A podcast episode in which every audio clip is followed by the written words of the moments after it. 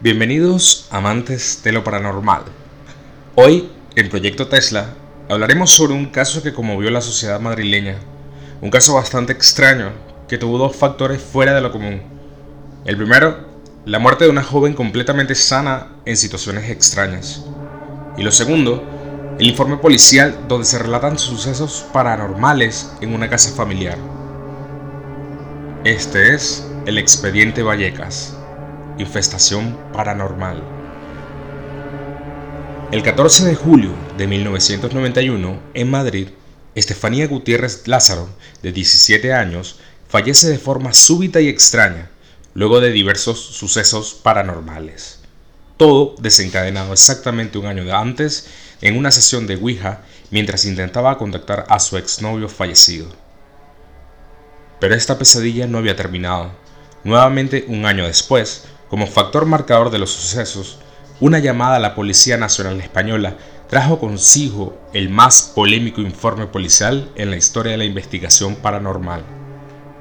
Vecinos del barrio Vallecas y contactaron al número 091 de emergencias para comunicar que se estaban desarrollando sucesos totalmente extraños en la casa de la familia Gutiérrez. A la casa se dirigió el inspector José Pedro Negri, y su equipo sin esperarse absolutamente nada de lo que vivirían esa noche. Llamaron de la sala del 091. Me sorprendió que fuera el, el jefe de sala, que era un gran amigo mío, y me dijo, oye, convenía que fueras tú a un tema de Vallecas. que no me dio más detalles, me habló de, de, de que ocurrían cosas extrañas en una casa de la calle Luis Marín. Fue, yo creo, una de las peores noches y hemos pasado muy malas noches en no dormir. Pero esa noche es que pasó de todo. Ante esa situación, mm, mi padre decide llamar a la policía.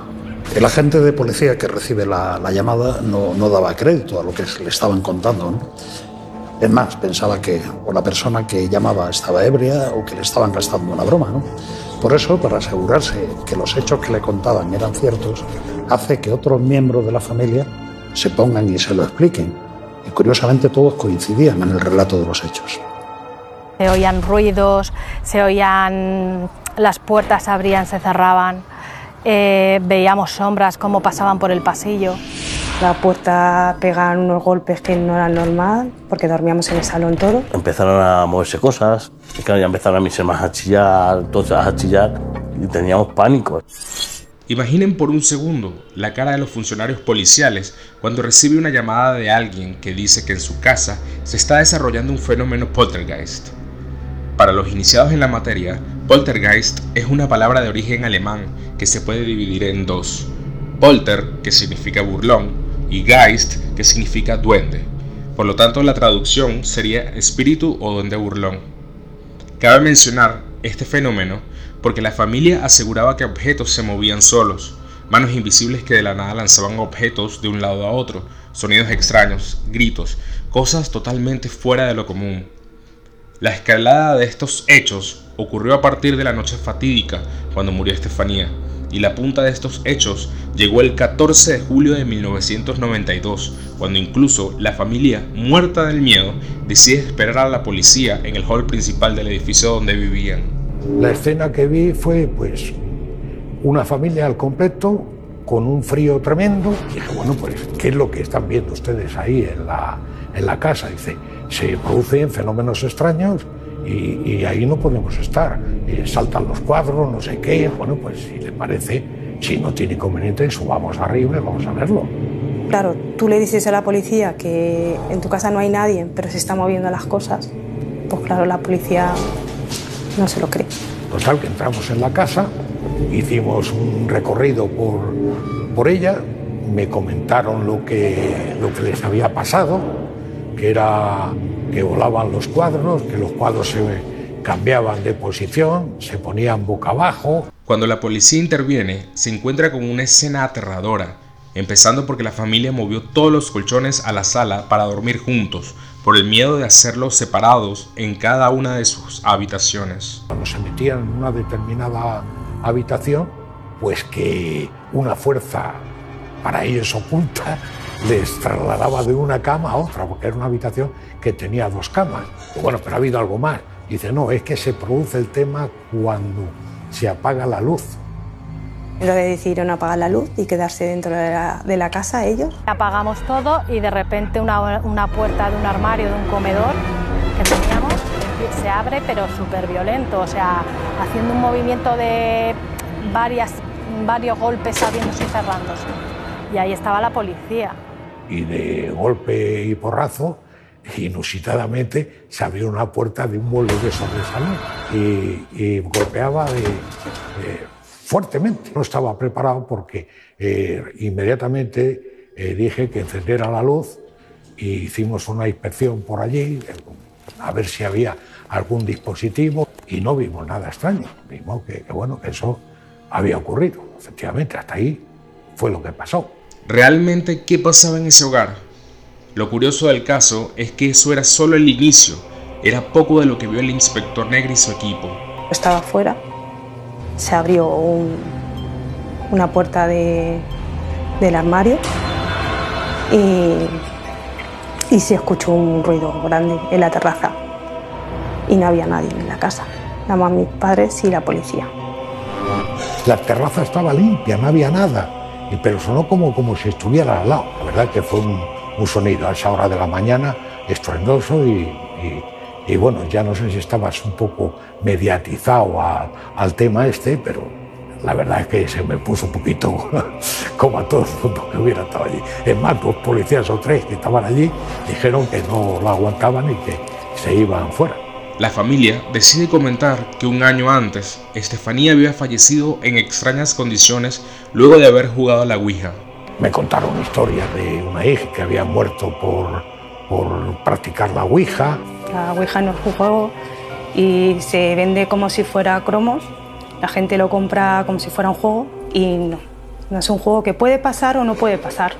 Pero a mi hermana la pasó. Y mi hermana falleció. A finales del siglo XIX surge un elemento que es la Ouija. La Ouija es un tablero que tiene todas las letras del abecedario, una serie de números del 0 al 9, un sí, un no, un hola y un adiós. En la primavera de 1990, esta atracción por lo desconocido hace que Estefanía y unas amigas se reúnan entre clases para practicar una sesión con la Ouija. Mi hija hizo la Ouija. eh, resulta que, que, eh, al hacerla eh, se conoce que la estaban haciendo bien, no lo sé, porque eso me lo dijeron los compañeros. Estefanía era la primera vez que hacía la tabla Ouija. Pues eran cuatro chicas en la biblioteca de dirección del colegio. Se cerraron allí y, y le hicieron. Yo me quedé fuera de la puerta porque yo no quise entrar. Es verdad de que no nos dimos cuenta y entró la profesora y oímos mucho barullo, mucho como discusión. En ese momento ah, encendió la luz porque tenía la luz apagada. Encendió la luz y cogió la tabla y la, la rompió por la mitad. En ese momento rom- eh, explotó el vaso y salió un humo que fue a mi hermana en la cara. Rompió la tabla la maestra, salió un humo del vaso y el humo fue derecho a mi hija. Si ese humo fue real, ¿por qué escogió precisamente a Estefanía? En los siglos donde la moda eran los mediums, cuando hacían contacto con el más allá, del cuerpo de estos mediums salía una sustancia blanca llamada ectoplasma. Entonces, podemos suponer que la sustancia que invadió a Estefanía era ectoplasma. Según expertos, hablan de la mala realización del ritual, ya que si no se concluye correctamente, podría equivaler a que saliera el espíritu de la tabla o la energía que se ha invocado y tenga el poder suficiente de poseer a una persona. Mi hermana no era gótica, no era siniestra y mi hermana no hacía la Ouija casi a diario. A partir de ese día, la familia comienza a observar cómo Estefanía poco a poco adquiere comportamientos cada vez más extraños, erráticos. Aunque al principio no le dieron importancia, pronto empiezan a pensar que puede estar poseída. Desde ahí empezaron las cosas, los problemas, porque mi hija le daba una cosa que se quedaba en coma. Eh, mi hija, eh, cuando volvía en sí, yo la preguntaba qué le había pasado y decía que había visto un pasillo muy largo, muy largo, con una nube y al fondo del pasillo había visto unas cuantas personas rodeadas, eh, cogidas de la mano que la llamaban. Mi hermana se quedaba mirando a un sitio fijo y empezaba hablar en, como en otro idioma y decía que veía mucha gente. Decía que eran sombras que veía y le decíamos, bueno, eso es tu cabeza, eso es tu... Pues es que nosotros no nos lo creíamos nadie. Estaba una tarde, se cayó y empezó a, a levitar y empezó a echar como una, como una espuma por la boca y empezó a reírse y nos miraba con una cara que, bueno, no era mi hermana. En los verdaderos casos de posesiones se estipula específicamente en el Maleus Maleficarum o el Martillo de la Bruja, el libro que regía sobre los exorcistas, que quien se encuentre poseído tendrá la facultad de poder hablar en idiomas completamente desconocidos para ellos, que es uno de los tantos síntomas de que la persona tiene un demonio o un espíritu en su interior. Se la llevaron al hospital, le hicieron todas las pruebas y le dieron unas pastillas para el ataque de epilepsia y para las convulsiones. Pero realmente es que ella no tenía convulsiones, es que ella no convulsionaba.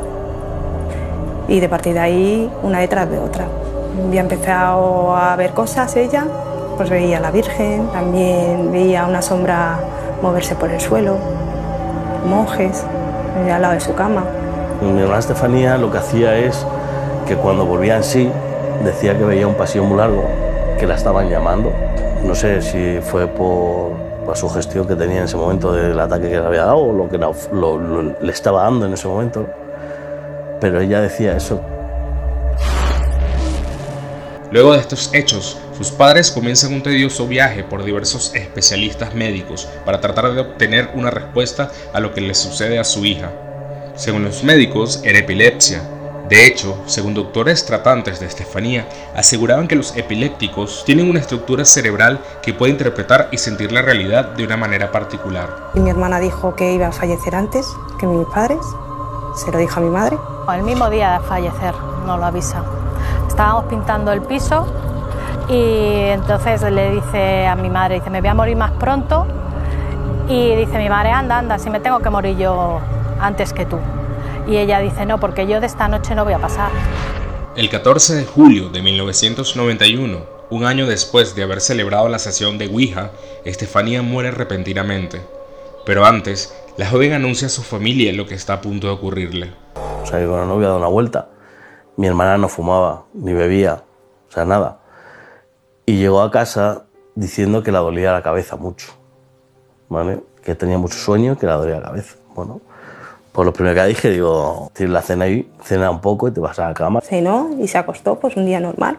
Y esa noche escuché como un gruñido, encendí la luz y la vi incorporada en la cama, como sentada, y con una cara y se cayó para atrás. Y ese día, a las dos y pico de la mañana, le pasó, o sea, ella se levantó de la cama, hizo como, como si le faltara el aire, cayó Yo cuando fui a la, a la habitación, ella se echaba manos a la cabeza y fue el último beso que nos dio y ya está. Y se la llevaron. Vino Samu y ya estaba muy mal, muy mal. Y, y se la llevaron al hospital y allí ya falleció. Ella fue capaz de predecir su propia muerte. Esto, entre comillas, no es anormal, porque los propios animales son capaces de predecirlo. En el caso de los humanos somos pura química, totalmente química. Seguramente hay un instante en el que eres consciente que ya te marchas y pides despedirte de tus seres queridos. Pero claro, esto normalmente lleva unas pautas naturales, de edad, de enfermedad, de lo que sea. No corresponde a una joven que hasta ese momento aparentemente está totalmente sana. Y mi hermana dijo que nos iba a dar tres portazos a la puerta para saber que estaba ella ahí. Y nada, pues falleció mi hermana y efectivamente, a la hora que falleció mi hermana, nos daban tres portazos a la puerta. Mi hermana muere el 14 de juli- julio del 91 y al mes, mes y medio eh, empiezan a pasar cosas. Nos tiraban cuchillos, los vasos. Eso fue lo, lo menos que pasaba en mi casa, porque veíamos la sombra que veía mi hermana por el suelo, veíamos los monjes que veía mi hermana. Estar todos en el salón y a uno de mis hermanos un vaso no le estalló en la cabeza porque estalló antes de llegarle. Salió de la cocina y estalló justo antes de darle. Si no, también le da la cabeza. Eso no tiene explicación. O ver una pelota de un pasillo, cómo se viene hacia ti. Yo cuando salgo al pasillo veo un bulto en el pasillo en el cual luego desaparece. ¿Sabes? Yo ya no veo más cosas. Ruidos. Ruidos hemos oído muchísimo.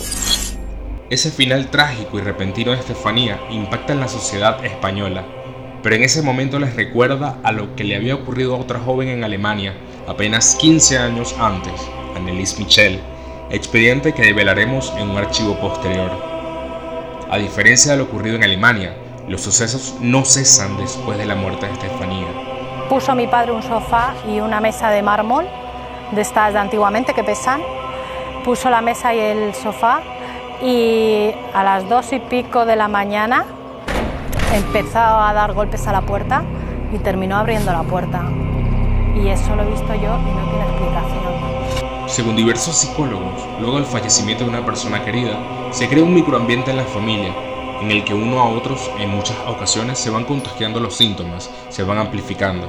Ojo, con esto no quiere decir que no era cierto lo que Estefanía contaba. Lo que quiere decir es que si era cierto, es que el clima familiar lo que hace es potenciarlo, acentuarlo e intensificarlo unos a los otros.